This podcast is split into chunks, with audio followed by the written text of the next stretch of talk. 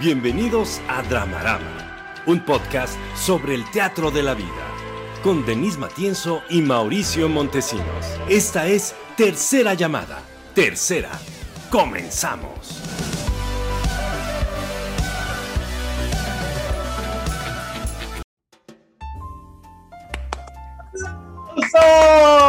Bienvenidas, bienvenidos una vez más a Dramarama, un podcast de análisis de cultura, medios y audiencias.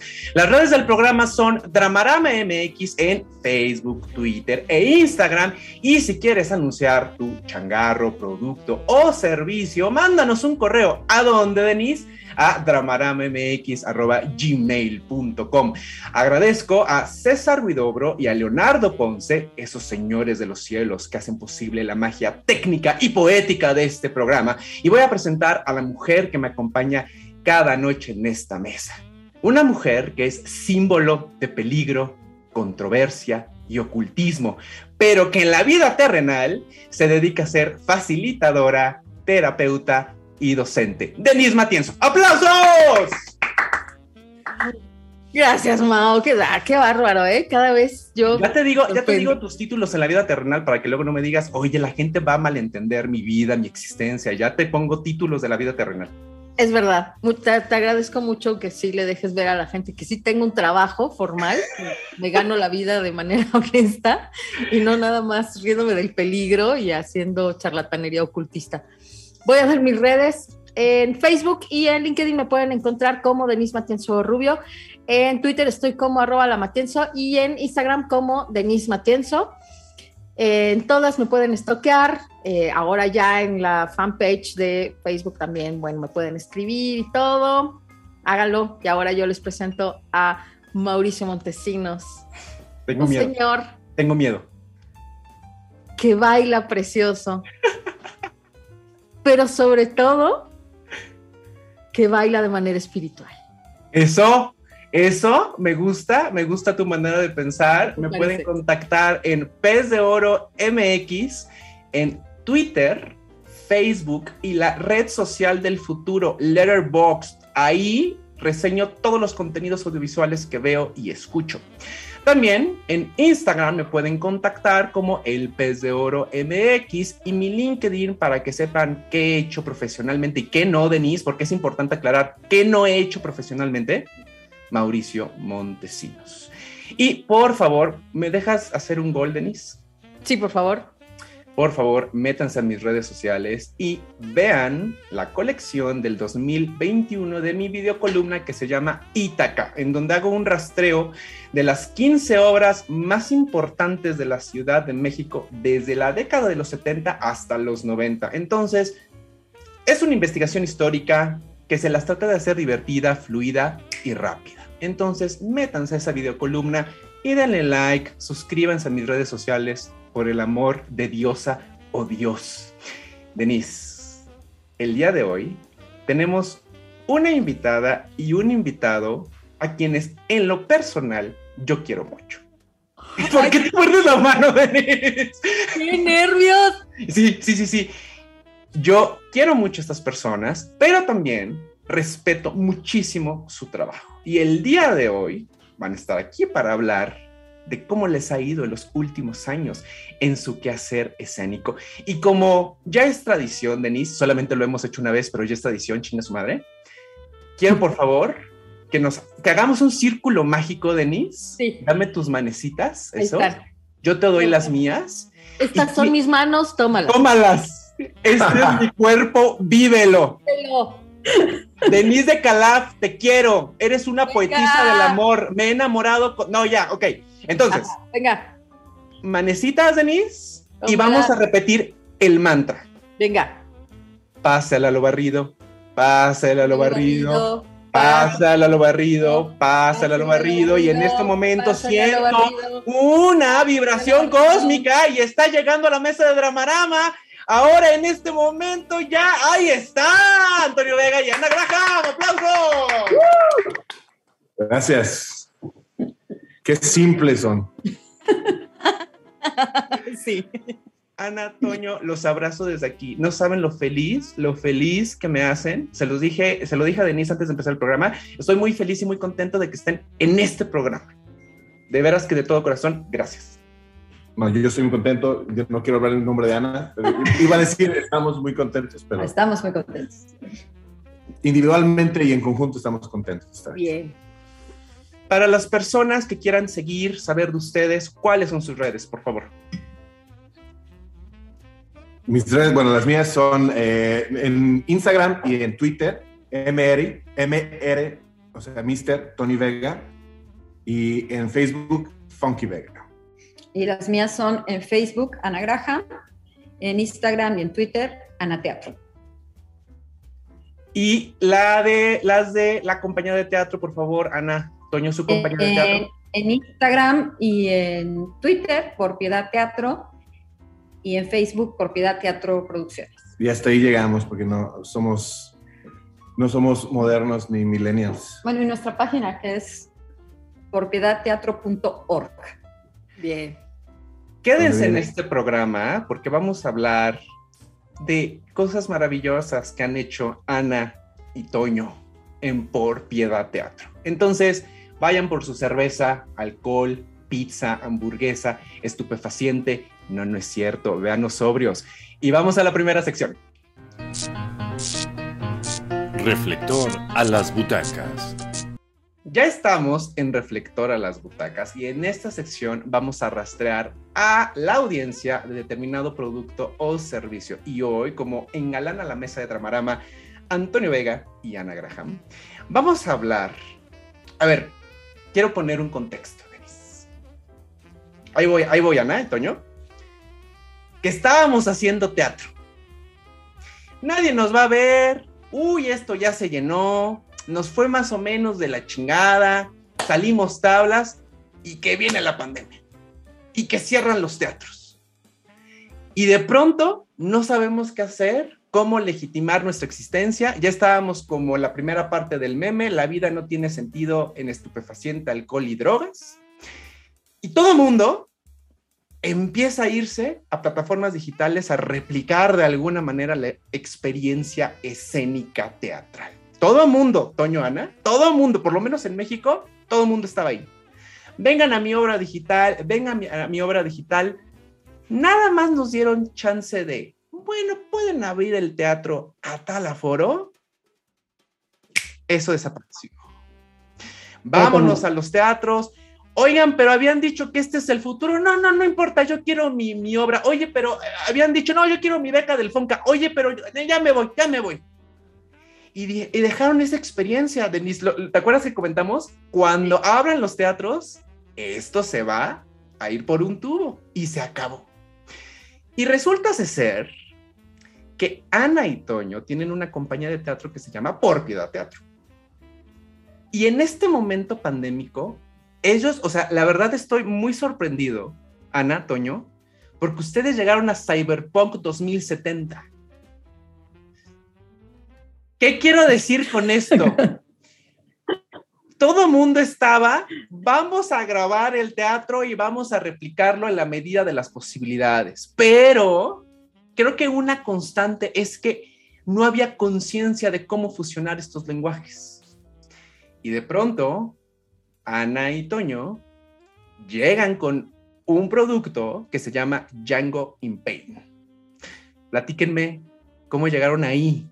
Cuéntenme, porque estoy convencido que Django es Cyberpunk 2070, ¿eh? Ustedes así, todo el mundo estaba avanzando a 10 kilómetros por hora, llega por de teatro 200 kilómetros por hora. ¿Qué óvolo, Denis? ¿Qué óvole? Platíquenme cómo llegaron ahí. Pues primero que nada, muchas gracias. Creo que eh, eh, son, son, no nos merecemos tanto halago, pero van a explicar. Este, ¿cómo, llegó, ¿Cómo llegó Django a nuestras vidas? Pues mira, empezaba el año 2020. Sí. Nosotros estamos, estamos en Australia. Felices de la vida. Felices de la vida, nadando con delfines, dándole de comer a los canguritos viene la pandemia, estamos dando tuvimos una temporada ya. Viene la pandemia, regresamos a Nueva York el día que se cierra completamente Nueva York. al epicentro de la pandemia. Al epicentro y al, a la nada. Y entonces estábamos aquí deprimidos y tristes, cuando, tal como lo dicen al principio del video Antonio, nos hablan de una compañía de teatro con la que hemos colaborado antes, que se llama Playco, para decirnos que tienen un proyecto como para que hagan algo los artistas. Tienen un poquito de dinero y pues pensaron escoger a seis, seis grupos artísticos para hacer un proyecto que se llamaba Teatro a seis pies de distancia. Y básicamente es, tenemos mil dólares, hagan lo que quieran. Y Antonio tenía esta idea de hacer una obra sobre la depresión, una obra esperanzadora sobre la depresión, como tu meme. Eso sí, estás tan deprimido que es esperanzadora la cosa. Pero pues no lo había concretado, entonces dijo, ¿puedo trabajar en esto? Y dijeron, sí, trabaja en lo que quieras. Y la verdad el compromiso era entregar un... Un texto, un libreto. Un libreto, voy a toser. Tú síguele. Y bueno, ya eh, terminé de escribir la obra. entre Ana y yo dijimos, ¿por qué no les, les grabamos unas escenitas de cómo nos imaginamos que esto podría ser? Y las primeras, si te fijas, va cambiando. la primera mitad es muy claro que es una cosa y la segunda mitad, aunque es parte de lo mismo, como que tiene otro tipo de detalles y más minuciosa la cosa. Porque nuestro objetivo al principio era solo un registro de cómo nos imaginábamos que iba a ser la, la obra y además teníamos pues los limitantes de solo usar cosas que teníamos adentro del departamento, no salir para nada, no pedir nada por correo porque tampoco queríamos generar interacciones humanas innecesarias, ¿no? Cuando ni siquiera sabíamos bien cómo se transmitía el COVID, si, si por pedir una pizza estaba poniendo en peligro al pizzero, ¿no? Entonces queríamos, esa era una como de las premisas del proyecto. Y después, bueno, se estrenó eso y a, a la directora... Déjame platicarle cómo lo hicimos. Entonces así lo hicimos nada más con cosas, que, reutilizando cosas que teníamos en casa. ¿no? Antonio tenía la idea de esta escena que giraba y utilizamos el plato del horno de microondas este, para hacerla girar. Iluminamos con las lámparas de nuestra recámara, pusimos nuestro teléfono celular. Cartoncitos que teníamos en la bodega, pues hicimos las escenografías. Este, este el, el Django, el personaje principal, el títere, es, él ya estaba aquí porque pues él trabajaba ahí en Central Park, ganándose un dinerito boceando, este, tocando su guitarrita y pues dijimos, pues Django se merece una oportunidad. Se merece su propia obra. Se merece su propia obra. Entonces eh, fue el, el protagónico y este, pues ellos estrenaron en su plataforma, la compañía estrenaron sus seis proyectitos y nos dieron una muy buena crítica en el New York Magazine.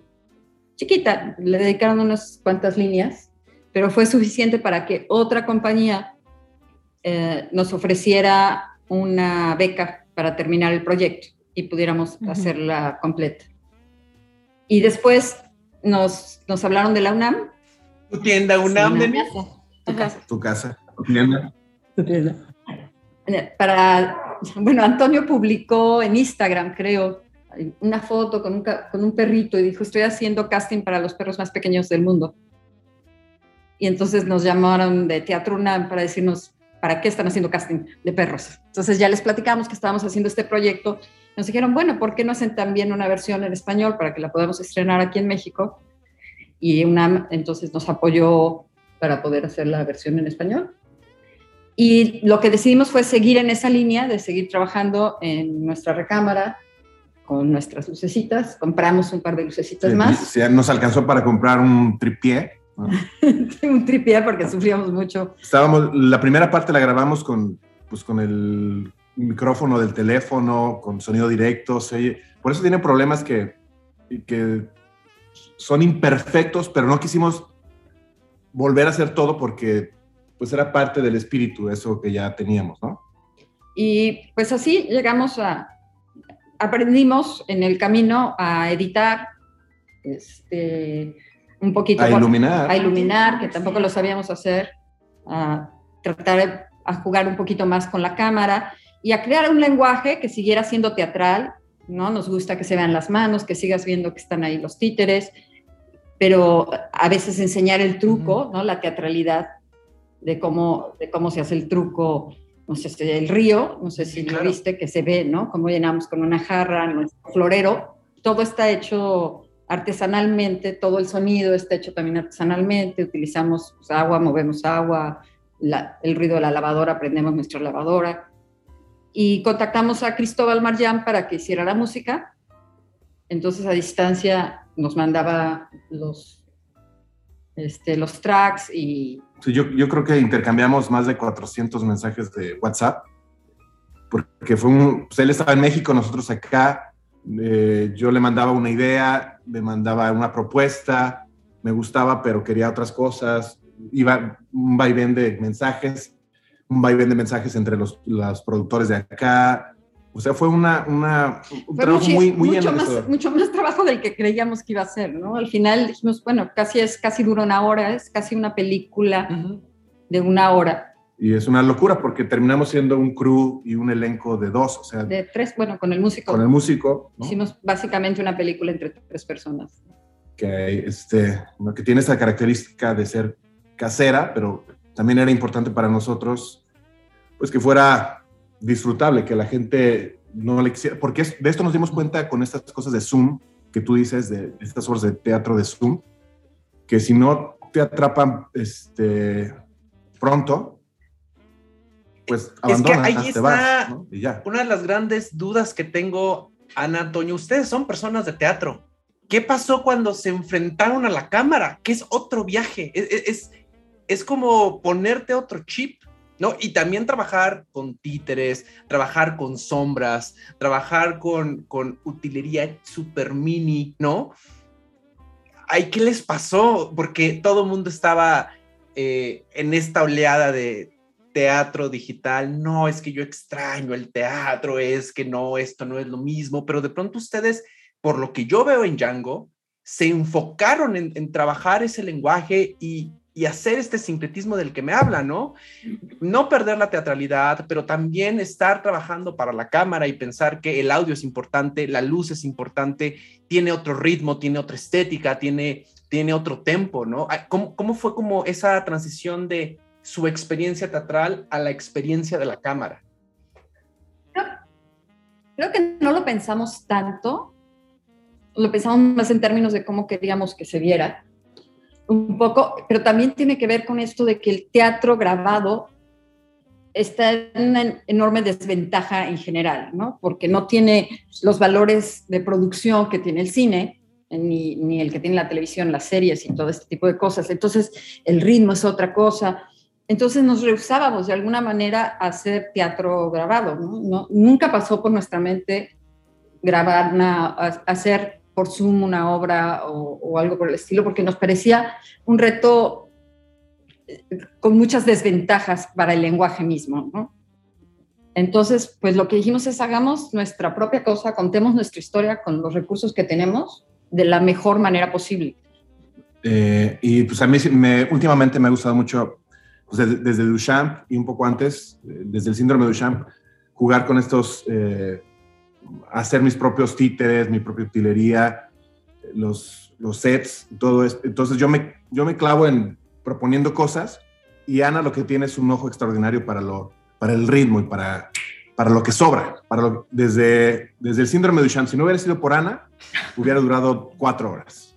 Entonces, Ana tiene ese ojo para decir, está muy bonito, pero ya me, ya me estoy cansando. O sea, soy la que preguntas dónde quedó esto seguro, ya lo tiraste la basura. Sí.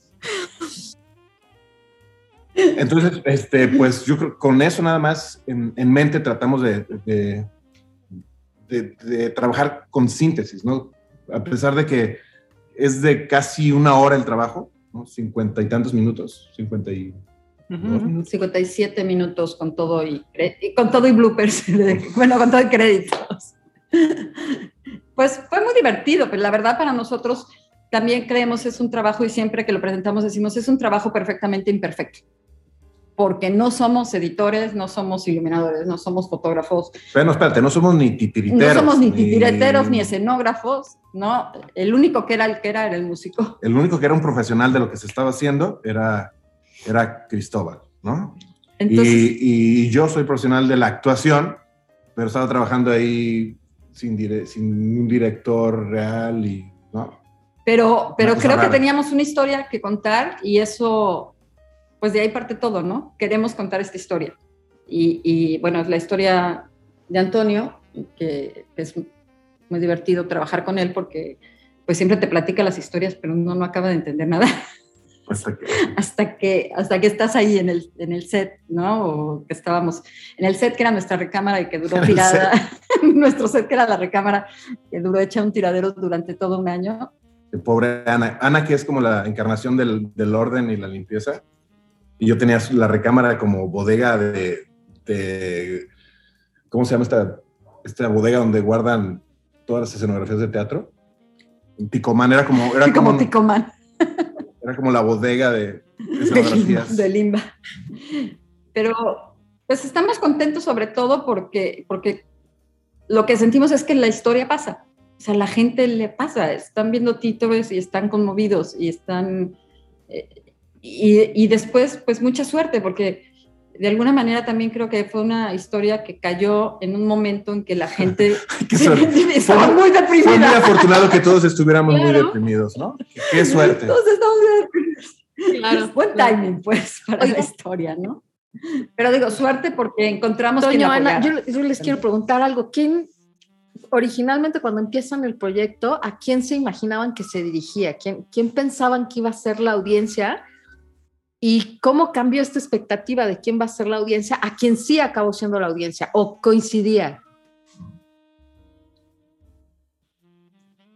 Pues mm, al principio era para quien la quiera ver de, de adolescentes en adelante, ¿no? Es lo que yo me imaginaba, no tenía una expectativa específica. Después terminó que por un eh, por un trabajo de la, de la productora nuestra de aquí de Nueva York, que son súper chambeadoras, alguien buscó contactarnos con un programa que hay de educación.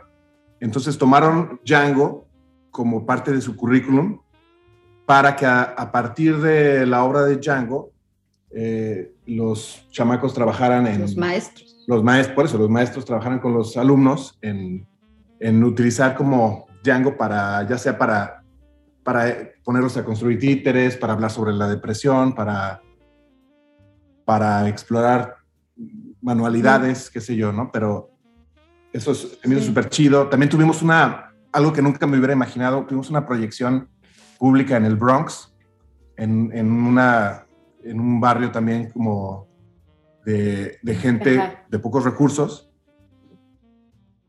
Y, y ver que conectaba así con, con, con ver a un, un güey todo rudo, todo cabronzote que no te lo quieres encontrar de noche porque te mueres de miedo y decir, este, decir que le había, hablar por primera vez públicamente de su propia depresión, eso fue muy significativo para mí, por ejemplo.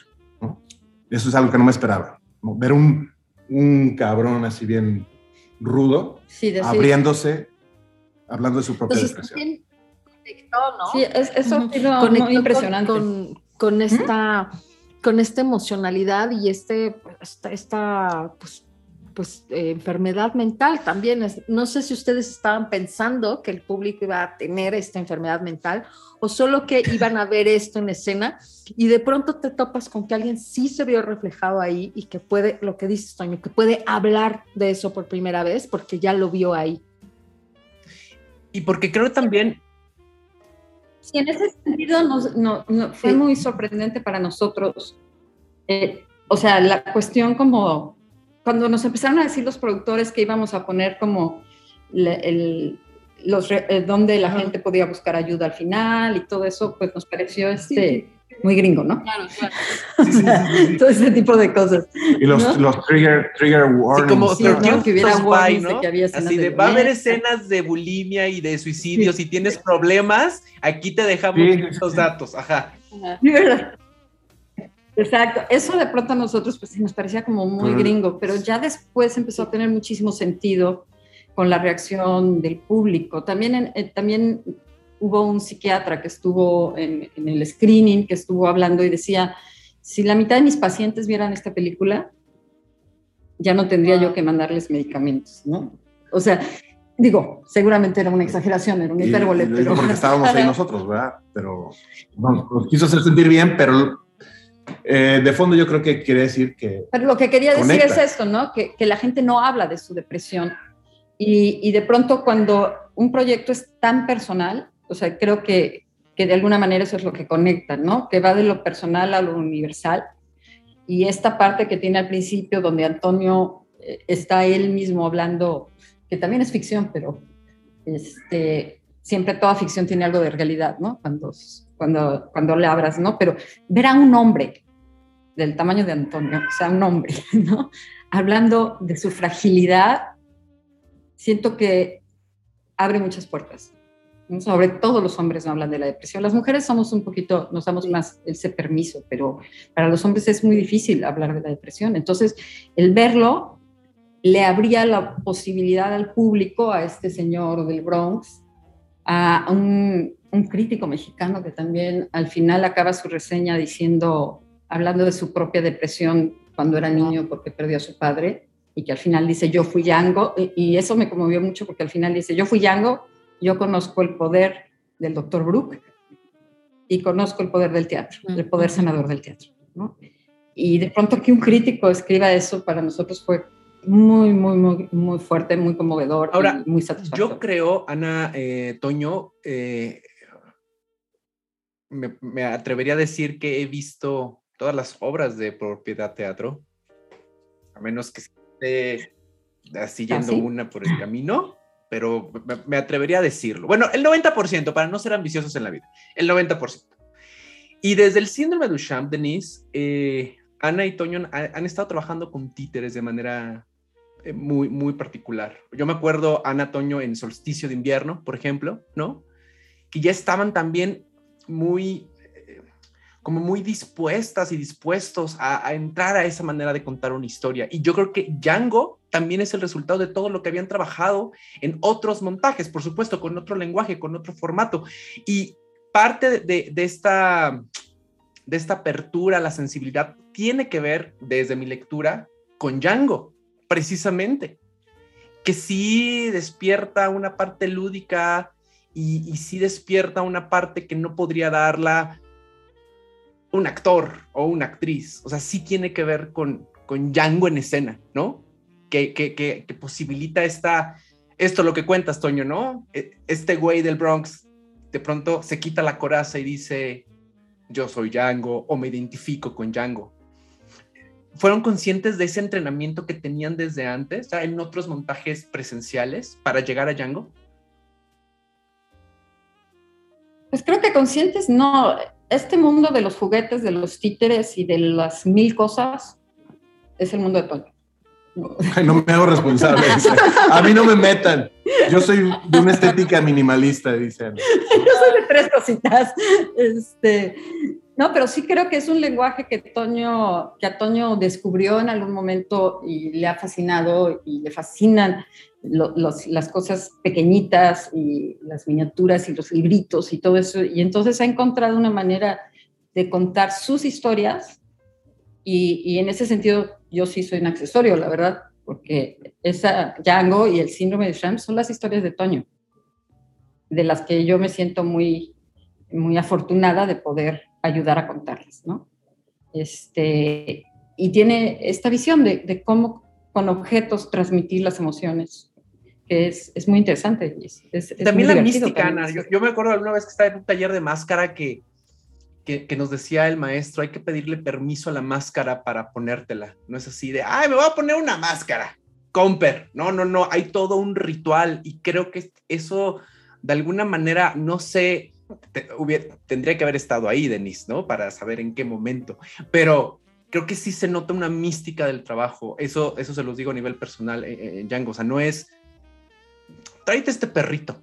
no, no, no, o sea, hay, hay, hay, como, hay un respeto por, por esa ficción y por ese universo que, que estás creando. Por eso pongo el ejemplo de la máscara, ¿no? Hay que pedirle permiso a la máscara para ponértela y al final haces el trabajo, pero no es, no es hacer enchiladas de los biscuits, con todo el respeto a los biscuits de Álvaro Obregón, que están muy buenas.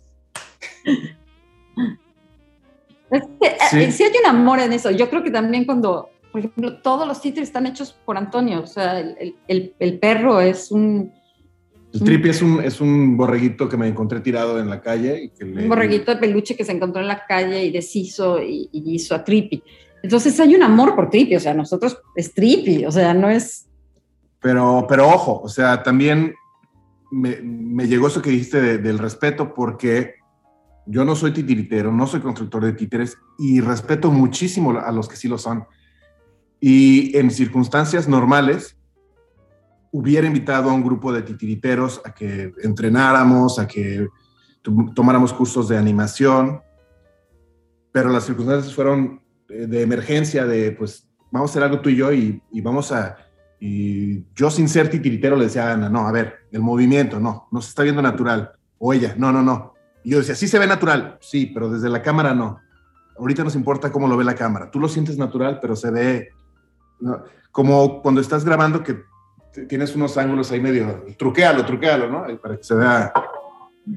Entonces, ojo, sí, tengo mucho, mucho respeto para los que son profesionales de esto, pero creo que salimos bien librados, este, porque nos importaba mucho, sobre todo. ¿no? O sea, lo que sí creo, y también el, el, músico, agregarlo en esto, y Antonio, lo que tenemos es un gran respeto por el público también, ¿no? O sea, estamos haciendo algo que queremos que quede dentro de nuestra capacidad con la mejor calidad posible. ¿no? Y a veces sí, hacíamos, porque Django no creas que es muy buen actor, entonces a veces sí hacíamos... Este, Otra. 50 tomas. 50 tomas. ¿no? O no, sea, no, es no, es una exageración. no es una exageración, a veces sí hacíamos. A veces no quería caminar derecho y entonces. O había escenas que ya las veíamos, las veíamos en la método, pantalla, las teníamos editadas, y no, hay que hacer un reshooting. sí, no, es que sí era medio... También es lo mismo, como no somos constructores de títeres, pues no son los títeres que se manejan con mayor facilidad. Tantos chuecos mis títeres, ¿no? Entonces, pero lo que sí somos es que somos unos burros de trabajo, en ese sentido, ¿no? O sea, esto hasta que quede bien, no, no, no tenemos cansancio hasta el último segundo, hasta el último aire que quede bien, igual con el músico, o sea, le regresamos la música dos, tres veces y nunca hay un problema sí, tienen razón, vamos a hacerlo, vamos a buscarle por aquí y por acá. O sea, ese sí, esperamos que eso pase, ¿no? Lo que sí queríamos es que tuviera la mayor calidad que nosotros, dentro de las circunstancias en las que estábamos, le podíamos dar. La música, ahora que, que la menciona Ana, es una de mis cosas favoritas de, de Django. Este, me, me, pareció un gran acierto lo que hizo Cristóbal. Y, y había días que me ponía nada más a escuchar la música, la música, la música, y este. Y, de plano le dije, hay que, hay que sacar un disco de esto porque es muy bella la música que hizo Cristóbal. Entonces, eso, eso le da un levantón brutal. La primera, las primeras escenas que hicimos las veíamos sin música nomás y, y pues como así como medio... Como de pena. Como de, ay, caray. Luego se las mandábamos para que les la música y la diferencia, lo que hace, el poder de la música también es súper importante, ¿no? Y ya después cuando trabajas pensando en esa música y el músico trabaja pensando en esas imágenes, pues se logra una, una cosa muy... Oigan, Ana, Toño, si esto, como dice Mao, esto ya es llegar a Cyberpunk 2077, ¿cómo, cómo se llama esto? Ya, o sea, es teatro, es títeres, es es cine, es video. ¿Cómo le llaman ustedes? ¿Qué, qué nombre le, le, podemos poner? Es que cuando lo mandamos a, algún festival, estamos diciendo cómo lo vamos a, a llamar. ¿no? Sí, o sea, seguimos pensando que es teatro, de alguna forma, pues teatro digital, ¿no? Es teatro de títeres y objetos digital, porque no es cine, no somos cineastas y nos, nos da mucho pudor pensar en poderle llamar cine. ¿No? Entonces, y, su salida fue por el teatro. O sea, la plataforma que lo sacó aquí fue el teatro, el 59 y 59. En México fue Teatro UNAM, eh, el Festival de Argentina, el, Mercosur. Entonces, pues le hemos estado buscando, porque yo decía, a lo mejor hasta por ahí hay, hay un concursito que si haces con tu iPhone tu, tu peliculita te dan algo, ¿no? A lo mejor Apple nos puede dar una lana. Pero de pronto me metí como a festivales de cine y siento que es más difícil quererlo mover por ese camino este, que por el camino del teatro. Pues es una obra escénica, digital. La, la- la definición exacta estará por, por encontrarse todavía, pero lo que sí pasó es que en esta pandemia el significado, la definición del teatro eh, se ha replanteado, ¿no? Porque es teatro, ¿qué es lo que lo hace que sea teatro? Si es por Zoom, es teatro porque, el- porque está en vivo, porque los actores están actuando y los están viendo en tiempo real. La única diferencia es que es a través de una cámara. Eso es teatro, pero si tiene un poco de delay, ya no es teatro, sigue siendo teatro. Si lo grabas, pero es como si estuviera haciendo una función. Es- o sea, hay que, hay que replantearse qué es el teatro, supongo, pero, pero creo que no, no tiene tanto sentido estar buscando como exactamente qué es, le- las palabras para definir qué es, salvo para cuando los que nos tenemos que meter en una. Claro, salvo para cuando queremos lana, ¿no? Ajá. Pues sí, Ok. Básicamente. Pero ciertamente combina los dos lenguajes, ¿no? O sea, tenemos una cosa muy teatral, pero sí estamos trabajando en el lenguaje cinematográfico, trabajamos al corte, en la edición, la manera en que editamos, este, sí tratamos, porque ciertamente esa es una de las desventajas que tiene el teatro filmado, que no está trabajado con el lenguaje cinematográfico. Entonces eso pierde ritmo, ¿no? O sea, si quisieras que tuviera ritmo, pues tienes que trabajar cortando, porque el cine eso es lo que hace, hace una síntesis, ¿no? Todo el tiempo de, lo que está pasando, mientras que el teatro va evolucionando este, por una sola línea. Entonces, el lenguaje que acabamos utilizando, si te fijas, como dice Antonio, al principio es menos cinematográfico, está generalmente en una toma abierta, pero por ahí de la mitad nos empezamos a meter ya más con la cámara, a poner la cámara desde, desde otro lado, a hacer como, acercamientos. Ya, ya se le ve así como desde Wow. arriba. Ya la vamos a ver desde Eh, acá. Ana. Antonio, para ir cerrando la sección, sé que el año pasado estuvo rolando Django en varias plataformas digitales. ¿Cuál es el futuro de Django? ¿Estará en otras plataformas? Cuéntenme, para las personas que no han visto, alguien acaba de escribir, Denise, porque sí alcancé a ver. Ahorita te leo los comentarios. Que saquen el disco. Ahorita te los leo. Pero, eh, ¿cuál es el futuro de, de- de- de esta obra? Eh, ¿Cómo lo están planeando? ¿Ya tienen algo seguro que puedan decir en público? Cuéntenos. Pues en, en- por lo pronto la versión en español no sabemos qué va a pasar. La versión en inglés en mayo va a estar en Brighton, en el Fringe de Brighton. Vamos a, a tratar de explorar un poco el camino de festivales de teatro. Entonces, una vez que hayamos como terminado esa exploración, veremos si se pone de manera abierta o no se pone de manera abierta, o si encontramos otra plataforma en donde la podamos poner en México, porque lo que sí queremos es que la gente la vea.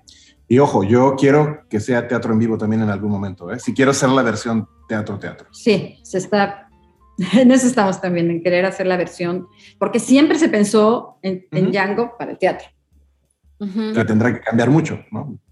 Pero, se pero yo espero que en algún momento la volvamos a ver en, en Django con la soga al cuello, que es la versión en español, se vuelva a ver en, en México y tenga Si ustedes este, ven acceso, ¿no? Ahí, ahí les vamos de obras contando. presenciales o digitales, Django in Pain en inglés o Django con la soga al cuello, véala. Porque Sí, la versión Sí, en inglés de en mayo, Brighton en sí se mayo, puede va a ver estar, desde cualquier lugar del mundo, si quieren comprar porque Denise en mayo. Django marca una pauta para el futuro escénico. Nomás ahí se los dijo. Ahí dejaron un post-it, Toño y Ana, así de chéquense lo que podemos hacer y lo que viene en el futuro. A lo que sigue, César. Sígueme para más consejo. Denise, ¿de qué se trata esta sección, por favor? Esta sección es una sección muy bonita porque la gente nos escribe y nos pide consejos, nos cuenta algo de su historia, de su vida y nos dice, dame un consejo. Y nosotros no damos los mejores consejos, pero le echamos ganas, nada más porque tenemos hocico. Entonces, siempre a los invitados también les convocamos a que den un consejo. No sientan pudor, Toño. Y no tiene que ser bueno el consejo. Aconsejen a la gente desde su bronco pecho. Venga, Mau. Pues es el momento, Denise, también para saludar a todas las personas que nos ven, no solamente en México, sino en el mundo. Barcelona, Nueva York, Texas, Buenos Aires. Estoy leyendo aquí mi, listita que me pasaste de los KPIs, dices tú, de los KPIs. Y Portugal y Japón. Y Japón, no sé quién nos escucha en Japón, pero eh, los KPIs siempre aparecen en Japón. Entonces, un saludo. Esta persona no quiere que revelemos su nombre. Ok. Dice, cumplí 30 años, no tengo hijos y creo que mi vida actualmente está muy lejos de lo que yo me imaginaba hace muchos años atrás. ¿Qué consejo me darían para mis próximos 10 años? No seas así, manito o manita, lo que seas. Denise, esto es muy complicado, ¿eh? Porque está, está en los cables de la Matrix esta persona, ¿eh? Sí. A ver, Toño, Toño, Toño, Toño. porfa, venga. Déjate de tonterías, estás en la flor de la vida, tienes el tiempo para hacer lo que quieras. ¿No te gusta la carrera que estudiaste? Estás a tiempo de cambiar de carrera. Si no has viajado, viaja. No tienes hijos, no tienes anclas, puedes hacer lo que sea. Estás en una edad maravillosa. No te lo pienses más. Haz lo que quieras. Por dos, por dos. Ana, un consejo que le quieras dar a esta persona. Relaje. Relájate, no, pasa nada, la vida empieza. Este, yo creo que si algo hemos aprendido durante estos años de pandemia es que pues, hay que tomar las cosas como vienen, ¿no? Entonces, relájate y haz lo que quieras. Hay una frase en Django, perdón que lo saque a colación, pero que a mí me encanta. Después de editarla muchas veces no la había oído realmente, que es cuando le dice el buitre a Django, ¿es tu historia? Tú la escribes, ¿no? Si quieres, no, acábala. Si quieres, vete a crear gallinas. Si quieres, vete a hacer lo que quieras. Es tu historia. Denise. Bueno, yo fíjate que sí le voy a dar varios consejos. A ver, venga, venga, échalo. Una, elimina ya la lactosa de tu vida. Ya a partir de que llegas a los 30, ya la lactosa ya no te cae chido. Adiós lactosa, amigui. Ponte protector solar. Es momento de que cuides tu piel. Es muy importante que te pongas protector solar. Denis, ¿nos están patrocinando este comentario o los dices de tu corazón? De mi corazón. Ah, okay, okay, okay, Espérate, Ponte crema de contorno de ojos, es el momento en que te empieces a cuidar, así, crema, mira, y te, la pones además haciendo unos leves golpecitos alrededor de los ojos. Y toma más agua, glu glu. Esto es muy importante que hagas durante los de los 30 a los 40 para llegar en mejor forma. Si no haces ejercicio, empieza ya. Es importante porque el cuerpo se va desgastando, entre los 30 y los 40 estás en la flor de la juventud, la plenitud, todo, tienes juventud y sabiduría a la vez, pero ya te vas a empezar a desgastar. Entonces es momento de que empieces a tomar esas decisiones importantes para tu vejez. Y ya. Lancome, Bonafont, Sport City, patrocina este podcast. A lo que sigue, César. Esto es Escena 1 Ay, me agarraron ahí como acomodándome. ¿Checaste ese, ese movimiento? O sea, si, si yo hubiera sido actor en Django, me hubiera dicho Ana, no, corte, otra vez, otra vez. Perdón. Perdón, me estoy acomodando porque sentí que me iba a caer y pues todavía no quiero morir, menos en esta conversación tan deliciosa que estamos teniendo, Denise. En esta sección, en escena 1, vamos a conversar y foreverear, Ana Toño, porque podemos, porque tenemos hocico, porque nos gusta conversar con las personas y nos gusta compartir ideas y opiniones acerca de la vida. Y el día de hoy, a partir de el trabajo escénico de Ana Graham y Toño Vega, vamos a hablar de la experiencia que tienen con su compañía de teatro Por Piedad Teatro, que el nombre me parece fantástico, Por Piedad Teatro. Y no solamente en México, sino en el mundo. Porque cabe mencionar, amiguita, amiguito, que Ana y Toño no están en la Ciudad de México, están en alguna parte del mundo. y desde hace muchos años reside, exacto, Ana ya está enseñando eh, la ventana. Y desde hace muchos años, exacto, ¿dónde están, Denise? Este, aquí en la Nápoles. ¿No? Están en Querétaro, ¿no ves que hay mucho progreso? En, Nueva York, esquina con Nebraska. Exacto, exacto. están en Nueva York. ¿Desde hace cuánto están viviendo allá, chicos? Desde el 2009. Desde el 2009. Entonces, han sido personas que han estado trabajando en Estados Unidos, pero que también regresan a México con ciertos proyectos. Y para mí es muy importante saber cómo les ha ido en el mundo, ¿no? No, solamente, porque luego Denise y yo hemos platicado muchas veces que el, circuito teatral en la Ciudad de México a veces como que es, es, muy solipsista, entonces solamente vemos lo que está enfrente de nosotros y no abrimos nuestro panorama. Y creo que esta experiencia que han tenido de enfrentarse a audiencias de otros países, de trabajar en otros idiomas, también cabe mencionar, como lo, lo vivieron en Django, sí les abre las posibilidades creativas y sí los pone en otro lugar sobre qué crear, cómo crearlo, dónde y para qué, sobre todo. Cuéntenme cómo les ha ido después de más de 10 años con, con Por Piedad Teatro. Oigan, a, ver, aguántenme porque les voy a leer comentarios. Ah, sí, sí, sí, sí.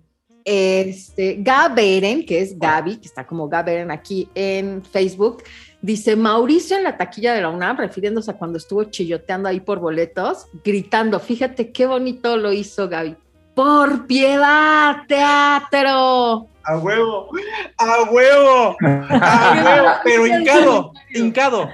Todo es hincado. Por piedad.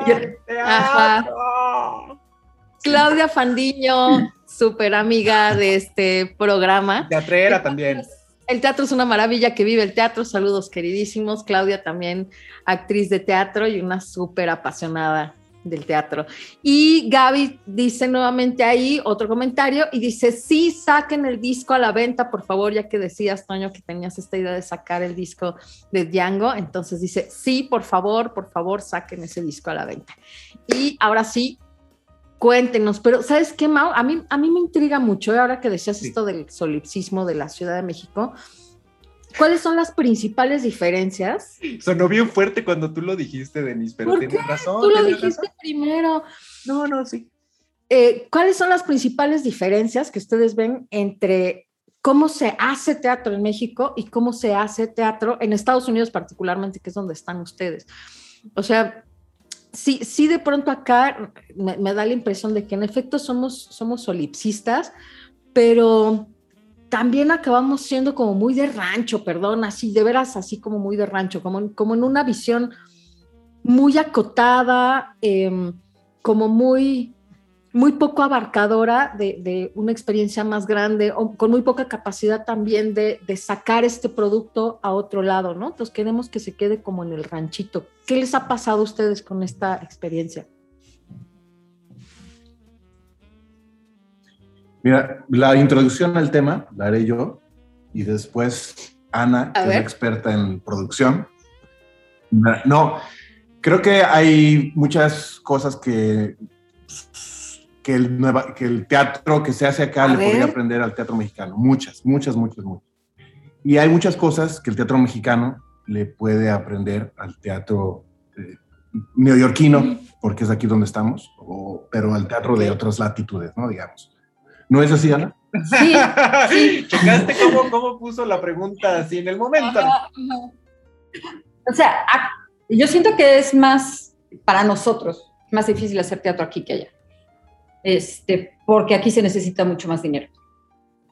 Aquí es más costoso hacer teatro, eh, la forma de conseguir los recursos es distinta. en México, bueno, generalmente lo hacemos a partir de apoyos.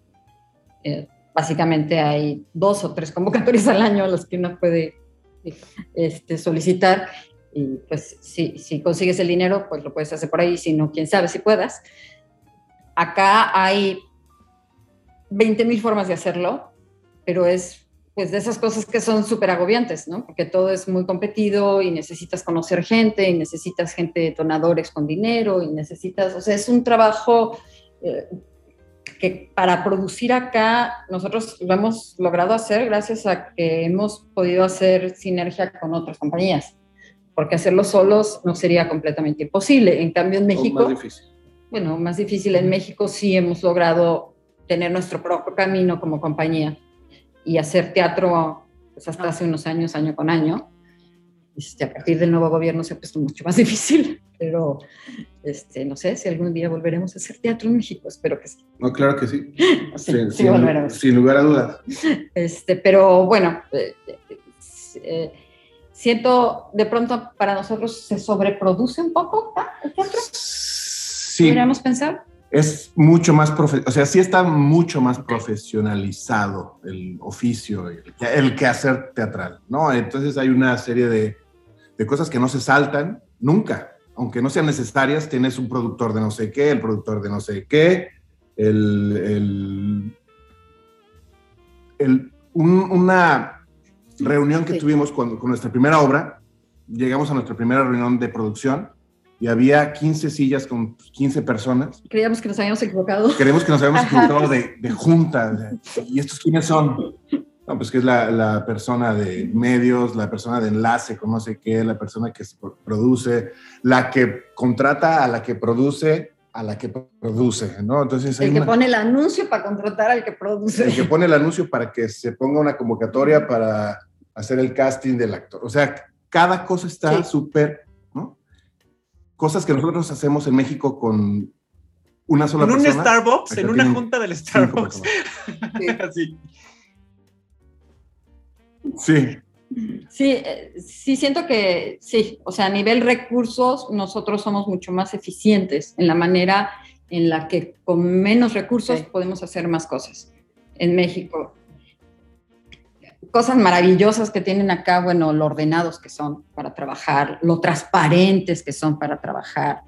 Este, algo que encuentro yo acá que me hace sentir muy bien como ser humano es que no ponen en duda quién eres, ni que eres, o sea, nunca están pensando que vas a transar, ni que te vas a robar el dinero, ni que vas, ni que no Oye, eres pero eso es una- que. Eso pasa Eh, acá mucho, que los cuestionen así Perdón. como de, "Mm, ¿me vas a transar? En México las convocatorias de los últimos años, llámese Sí. Fonca, llámese Fiteatro, tu proyecto son cuatro cuartillas y después es un libro así de comprobar que lo que les estás diciendo es cierto.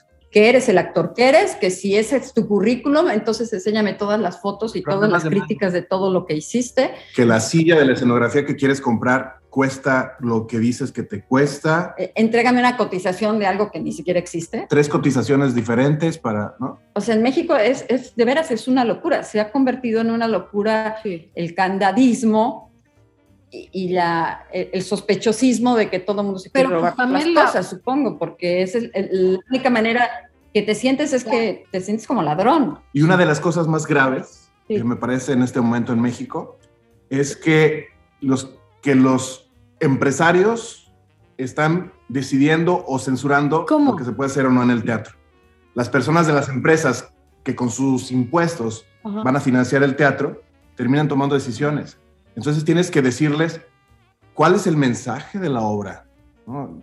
qué escenas No. censurables puede haber en la obra, qué, qué valores puedes exaltar, ¿no? Es una locura. O sea, sí es una locura, este, y, y creo que cuando surgió el efiteatro, pues se veía venir que si el efiteatro tomaba el control de la producción teatral, pues finalmente son los, las empresas las que están tomando la decisión de qué teatro se hace en México, y ahora que ya no hay recursos del Estado, ya Limba ya no tiene dinero para producir y se produce mucho menos, pues la única opción para producir se vuelve el efiteatro y Mm. eso es muy grave. O sea, literalmente a mí hoy me hablaron con mis proyectos para decirme que si tenía escenas censurables mi proyecto. Y ya la palabra censura me espantó muchísimo, ¿no? Claro. Y censurable es como que, pues tiene violencia, sí, es un tratado sobre la violencia, como te explico. Sí. De eso se trata la obra.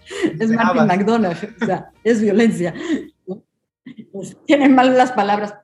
Sí. Oye, pero, pero, fíjate, esto, esto me llama la No. atención porque en, en Estados Unidos no es que las empresas no pongan dinero, ¿no? O sea, también deciden eh, don- cómo lo hacen con Sí, del privado, pero de una manera distinta.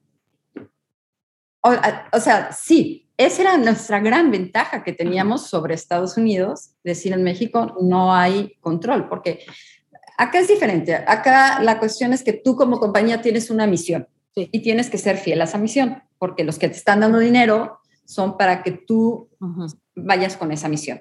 O sea, la empresa ya no es la diferencia es que en México te dice, es que yo como empresa no quiero asociar mi marca mm. con violencia. Sí. Eso es un problema.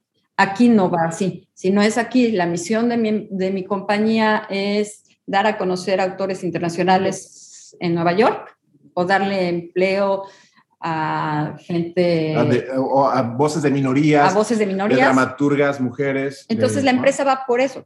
Ok, tu obra le da o sea, va por el lado positivo sí. de, de, tu misión, no por el lado negativo de lo que no quiero que se me relacione con, que es donde empieza la censura.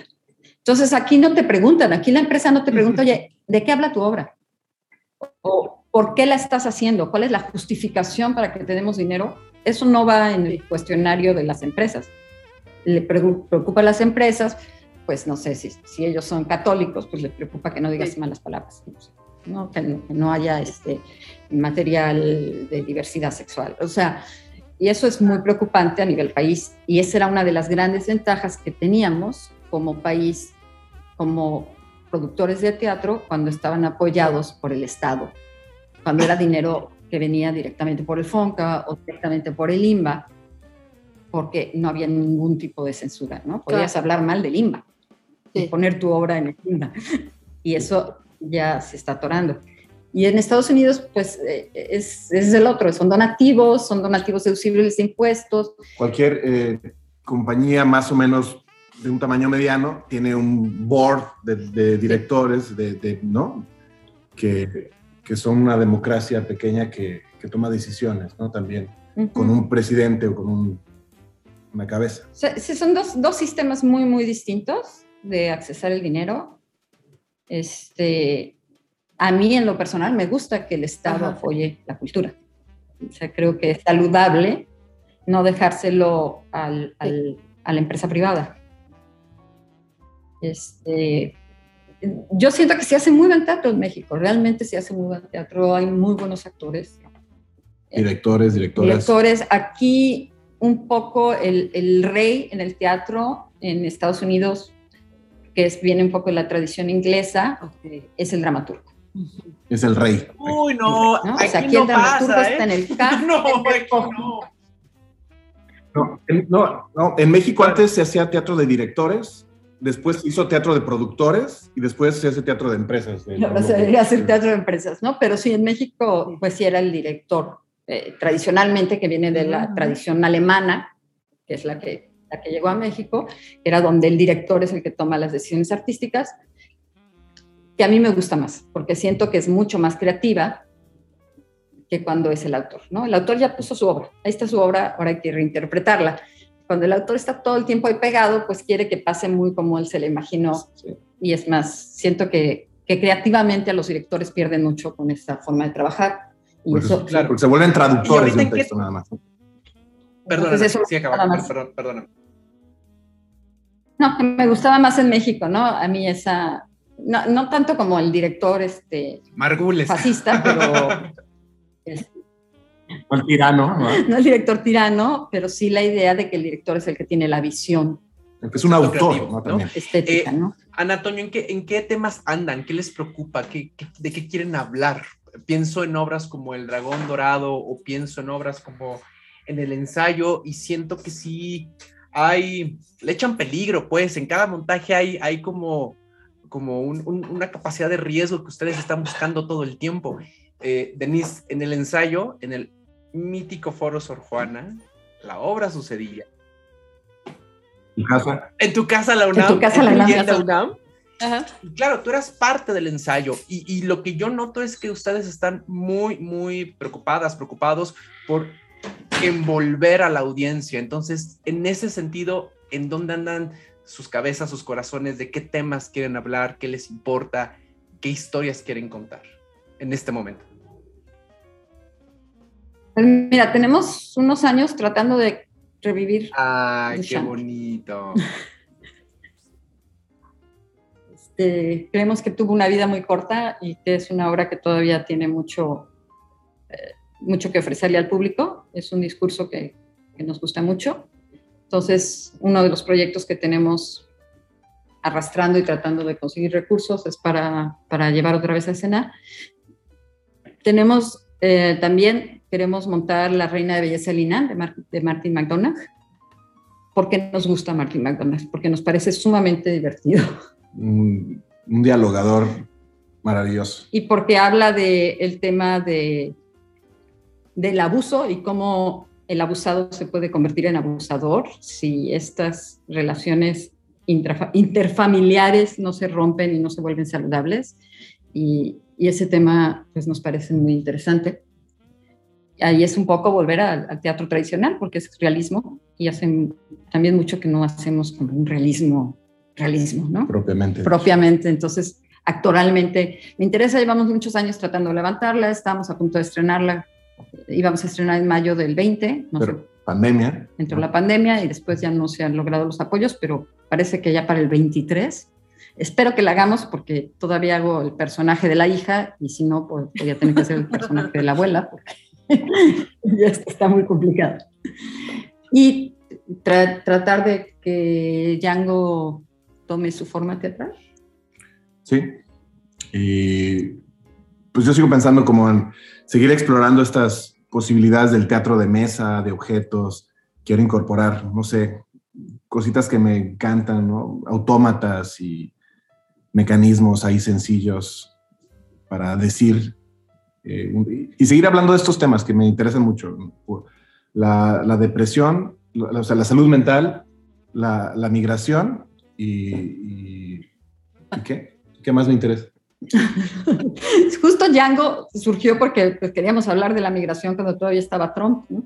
Entonces nos parecía sumamente importante reivindicar esta postura del migrante cuando sí, empezaron sí. las caravanas, ¿se acuerdan?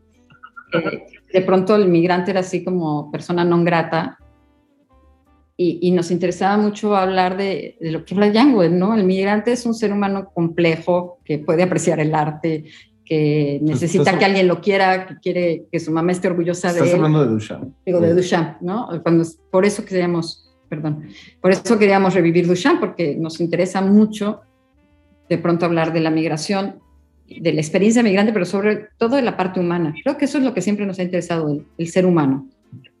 Y luego, pues está la cuestión de la forma, que es un poco de lo que hablaba también Mauricio, ¿no? De ver, pues, cómo podemos ir incorporando al lenguaje la experiencia del espectador. Sí, a por piedad, y hablo como compañía, pero en realidad es Ana, siempre he estado muy interesada en brindarle al espectador algo más que la obra de teatro que se ve desde la butaca. No, por ejemplo, cuando dirigió este, el final con Arturo Ríos, eh, puso una, una instalación ah, que, por la que entrabas con todos los elementos de utilería que después ya no eran necesarios porque ya los habías visto, ¿no? En, en- en- En el dragón. Ah, oigan que por En el cierto, dragón, en Santa. Catarina estaba a punto de llorar porque casi no veía el dragón, pero ahí, ahí hice unos chanchullos para poder entrar. Iba a llorar, Denise, pero no, ya al final lo, lo conseguí para ver el dragón dorado en el bueno. mítico Teatro Santa Catarina de Coyoacán. Muy bien. casa, tu casa. Daniel. Sí, nos gusta mucho. Bueno, yo pienso que aunque sea la, la simple escena, el público tiene que, tiene que, que pasarle algo, ¿no? O sea, tiene que hacer un viaje con la obra. ¿no? A veces podemos integrar al público es, inmersivamente, ¿no? Ah, Como lo hacemos en los chulada, baños, por ejemplo. chulada. ¿no? La- el viaje por, por los baños del Palacio de Bellas Artes. Este, la experiencia inmersiva es muy divertida para el público, siento que, que lo disfrutan mucho. Entonces, pero lo importante es eso, cuando, cuando hicimos, no, tú eras muy joven cuando hicimos Devastados, ¿verdad? Creo que eras un pequeño. Creo que- no sé si habías nacido. No, creo que no habías nacido. Cuando- si tenías 18 años cuando Hamlet. o sea, Devastados una obra terrible, súper fuerte, ¿no? Pero le, le daba un viaje emocional a la gente y yo creo que a nivel taquilla, ahí sí hubieras llorado, porque ahí sí la gente nos ofrecía dinero afuera, así, a, a la gente de servicio al público, para que El les consiguieran un boleto para, para entrar. Y lo que le ha- y lo que le hacíamos a- al público, la verdad, era darle una sacudida terrible. O sea, el público salía devastado completamente, Ah, como la obra. como la obra, Mira. ¿no? Entonces, creo que es eso, que no importa hacia dónde, pero el teatro te tiene que mover. O sea, te tiene que pasar algo cuando llegas al teatro. Pero al mismo tiempo, hay un dicho que no sé quién lo dijo, pero es cuando el arte sirve para algo, deja de ser arte. ¿no? O sea, cuando el arte tiene la labor de eh, adoctrinarnos sobre tal, ¿no? Tiene, eso tiene que darse como por añadidura, ¿no? La búsqueda es otra, como dice Ana. O sea, la búsqueda es que quieres decir algo. Queremos decir algo, tenemos que Una contar esta experiencia, historia. una experiencia estética también, ¿no? Eh, Decir, crear algo bello, que es la aspiración, que, que no se logra muy seguido, pero nuestra aspiración es, como, es crear belleza, ¿no? crear una obra de arte. Hacia allá aspiramos y, y a veces se logra. No, pero ¿saben qué? Eh, esta semana, ya para ir cerrando la, la sección de Nice, esta semana vi Madres Paralelas de Pedro Almodóvar. Y, y a principios de año, que, que me dio COVID parte 2.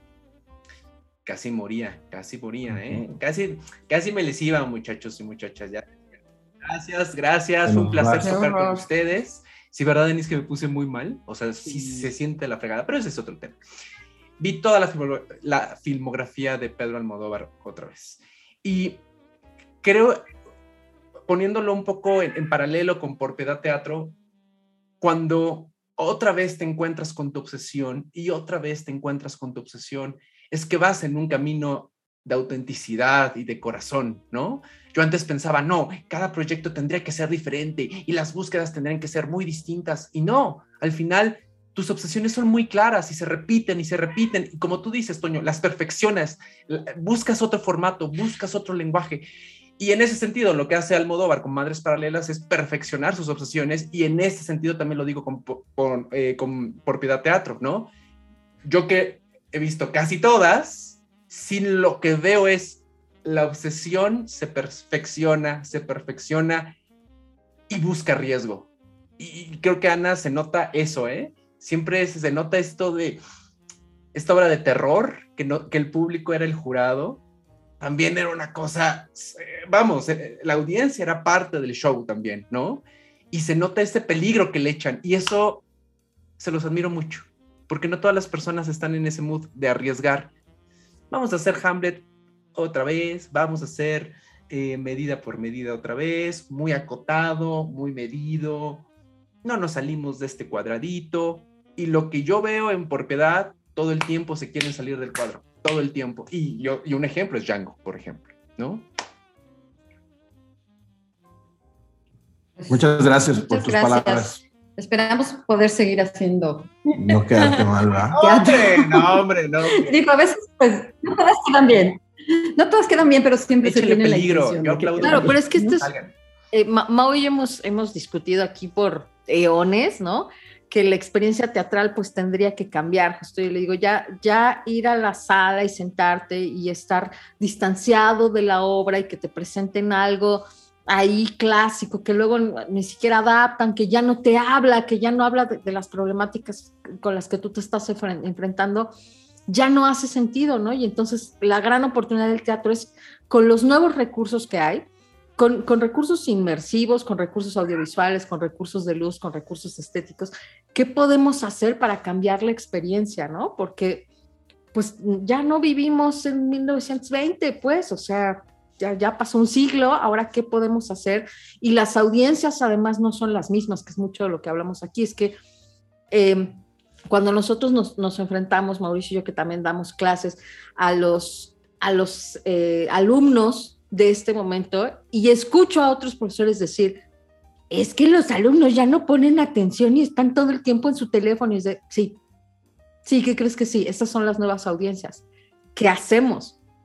¿Cómo le hacemos para que esta gente que va a venir pegada a su celular suelte el celular y se meta en esto y le pase algo y salga casi vomitando, o no vomitando, llorando, lo que sea, pero que algo le pase, lo que dices, Ana, es que, que sea verdaderamente un viaje, que no nada más venga a ver a alguien que está ahí alejado y entonces yo puedo no involucrarme y puedo ponerme ¿no? Y haces como le hacíamos nosotros en los baños, que pusimos unos lockers y les damos una llavecita. Ándele, Sí, para que ponga pongan atención todo el tiempo. Sí, Oigan, porque una vez en redes me escribieron y me, y me pusieron, es que a ti no te gustan los clásicos y odias Shakespeare. Le dije, no, no, no, no, no, no, no me estás entendiendo mi punto. Es retomar esos autores, retomar esos textos, pero con las necesidades y la realidad que estamos viviendo. Vamos, no estoy denostando ni a Shakespeare, ni a Chekhov, ni a Juan Ruiz de Alarcón, ni mucho menos.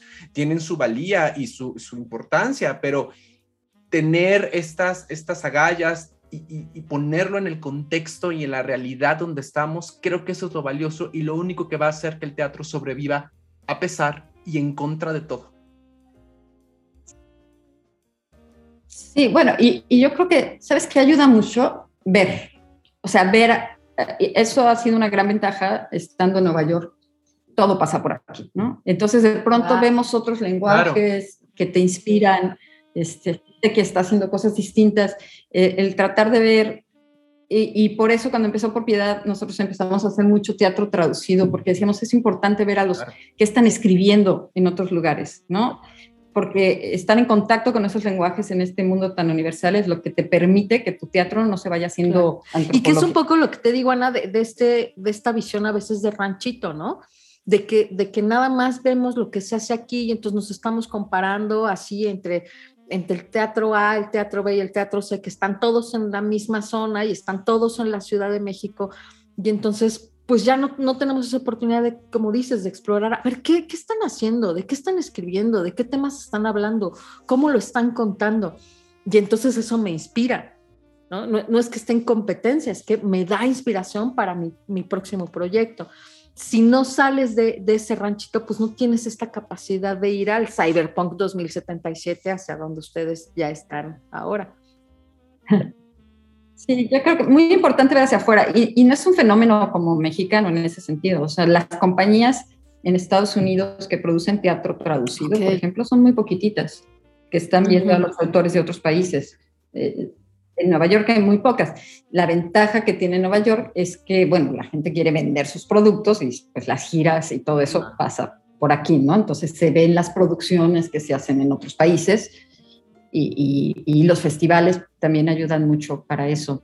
Pero para nosotros, yo creo que las cosas que nos han hecho crecer como artistas en Nueva York ha sido pues la posibilidad de ver muchas Incluso a cosas, lo mejor, Tanto en no, México. no solo de teatro, a lo mejor es que ustedes van, van y justo, ¿no? Y ven una galería y ven una, a lo mejor un concierto y ven eh, algo, algo que está pasando en la calle, ven artistas callejeros, lo que sea, ¿no? Todos estos, todos estos estímulos te mantienen justamente inspirado, trabajando, ¿no? Yendo a... Y lo que dices tú de los, de los nuevos públicos, los nuevos lenguajes, pues sí, uno se va volviendo viejito naturalmente y pues te quedas un poco, es muy fácil Claro. quedarte como en lo que a ti te gusta, ¿no? Y no ver Por pues, que el ejemplo, mundo está cambiando. por ejemplo, no sé quién es Bad Bunny, no he escuchado una canción de Bad Bunny, pero eso no, no debería ser para mí una razón de orgullo, sino tal vez de vergüenza. De, si eso, eso es, tan import- es un fenómeno tan importante, debería yo por lo menos saber quién es y qué es lo que canta y qué es lo que se dice. ¿no? O sea, estar, si es que nos interesa, estar en, en comunión con un público joven, ¿no? Pues sí, porque si no estamos en comunión con un público joven, pues nuestros, nuestra audiencia se va a morir. Pero siempre va a haber viejitos, o sea, siempre va a haber también, viejitos. o sea, también se va... Que tienen más dinero. Aquí, aquí el teatro Sí, cabecitas blancas, ¿eh? Literal, la, La, mayoría. la mayoría del público, eh, son pocas las compañías que logran a- atraer al público joven, Sí, por claro. dos razones, por el costo del boleto. Ese es- Sí, Broadway, es de- Broadway es para turistas, luego los teatros este, off-Broadway, cada uno de esos que hacen teatro de, de autores nuevos, de autores contemporáneos, la mayoría del público siempre es ya cabecitas blancas, como dice Ana. Y hay algunos teatros como BAM, que sí es como... Y cabecitas blancas y gente blanca. ¿no?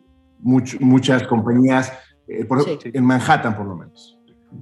¿no? Y luego, si te vas, este, por ejemplo, a BAM, la audiencia es como más diversa. Pero sí tiene que hacer las compañías un esfuerzo por alcanzar a, a, a los jóvenes, porque aparte hay mucha oferta, muchísima oferta. O sea, nosotros mismos nos podemos quedar dos años de Claro, pandemia viendo series claro, de televisión, ¿no? Entonces, eh, sacar a alguien, por ejemplo, en Nueva York a 12 grados bajo cero, a que vaya al teatro, o en la Ciudad de México que tienes que Atravesar. echarte dos horas de tráfico para llegar a ver una función el viernes por la noche, pues hay que ofrecer algo espectacular. Eh, voy a, nu- esto nunca lo he admitido en mi vida. Toño, a ver. Es- ni Ana lo sabe, creo. Mira, gran- Confesión. confesión. Se- sección nueva. Ver, gran, gran revelación. Cuando, bueno, no, cuando estaba yo en, primer año de, cuando estás, cuando eres estudiante de primer año de actuación, de repente crees que sabes todo. Te crees que, porque ya te dieron tres clases de sorprende el cuerpo, sientes que ya eres un genio, ¿no? Que, que tienes una sensibilidad. Entonces, estaba yo estudiando el primer año y alguien nos dio una oportunidad de presentarnos en un foro en Guadalajara que se llamaba La Peña Cuicacali. Entonces, un amigo y yo, irresponsablemente, hicimos un montaje ahí. Y la gente va ahí a oír gente cantar. Ok. Es un lugar como, es una peña, ¿no? Para que... Y de repente nos empezaron a abuchar y nos empezaron a, a, a, a decir que canten. Y entonces yo me morí de vergüenza. Y parte era que la gente esperaba una cosa y parte era que nosotros no estábamos preparados. Y alguien me dijo que es un acto de que presentarse en un escenario es un es se tiene que hacer con respeto para la audiencia, ¿no? Que tienes que entonces ese fantasma del abucheo me ha perseguido toda la vida, ¿no?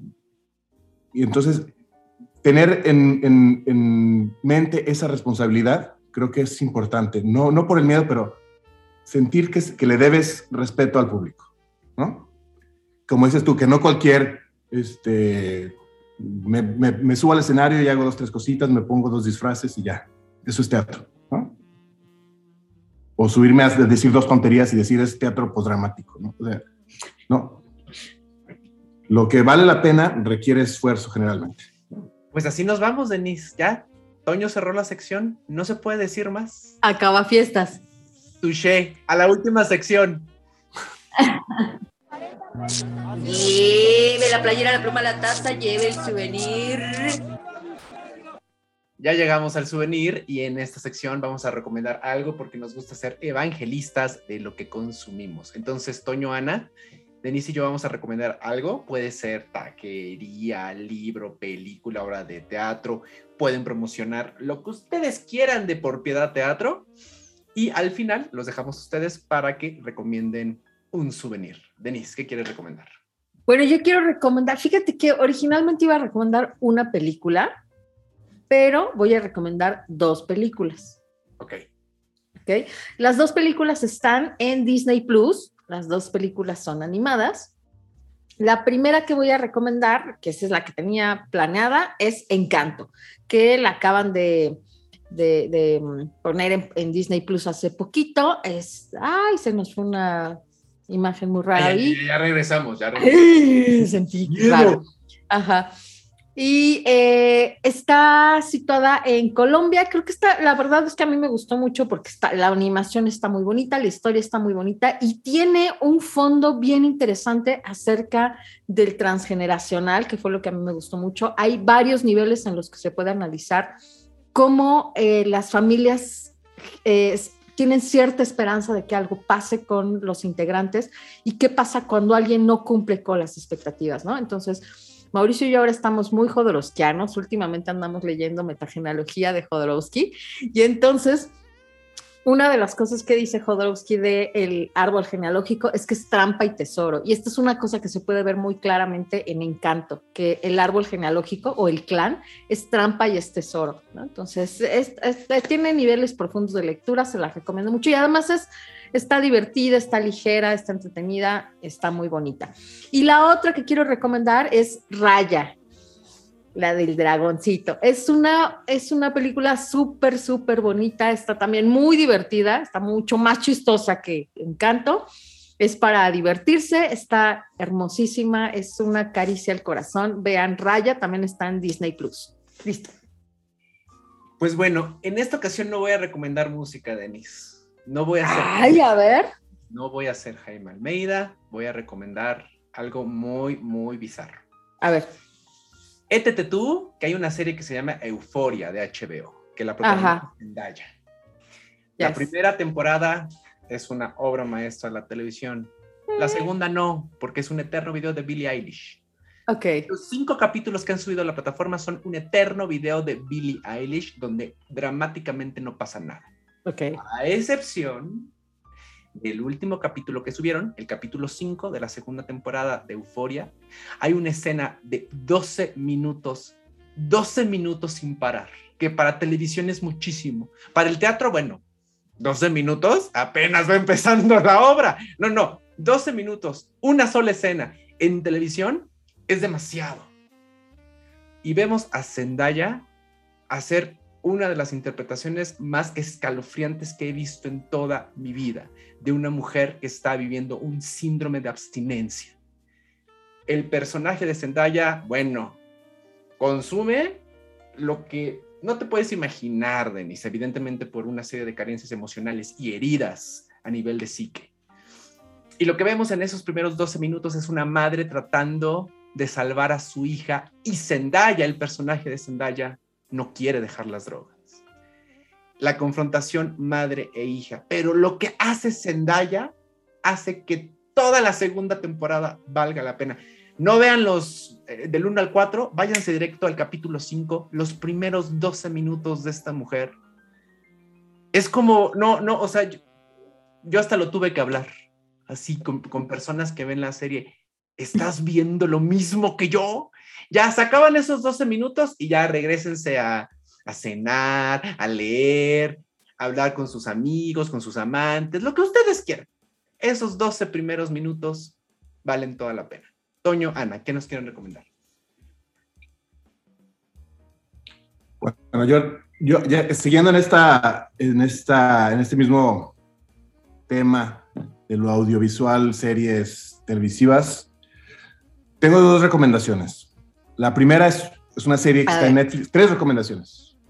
Una serie que está en Netflix que se llama Norsemen, que es una joya, una joya. Es de unos vikingos, eh, una comedia, una farsa increíble.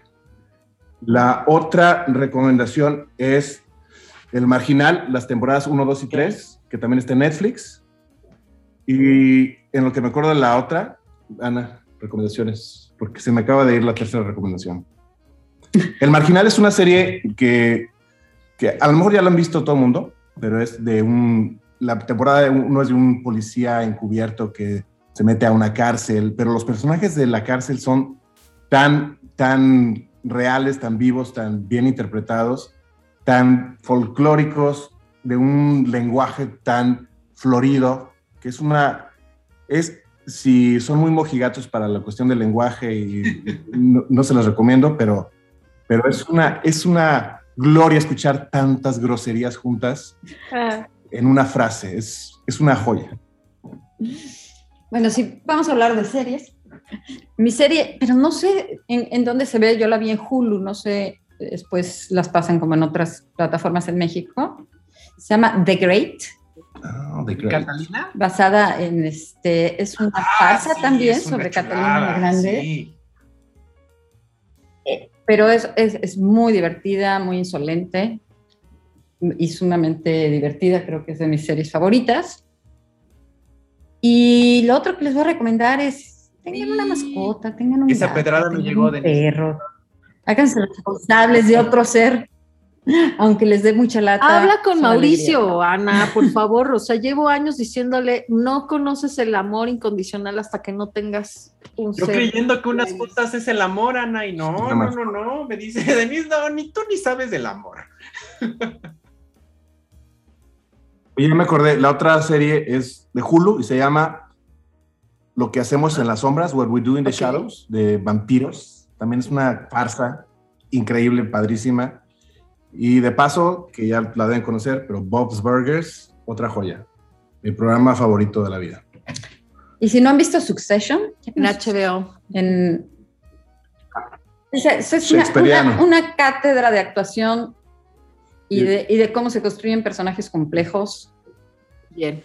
Yo soy No, bueno, ya les dejamos un montón de recomendaciones. fan de harta Te amo, Chauvin. Ya. Despide el programa, Denis. Bueno, pues ya nos vamos. También, lean libros también. De vez en cuando lean. Exacto. Toño, Ana, muchas gracias por estar esta noche con nosotros. Gracias mil. Nos la pasamos re bien.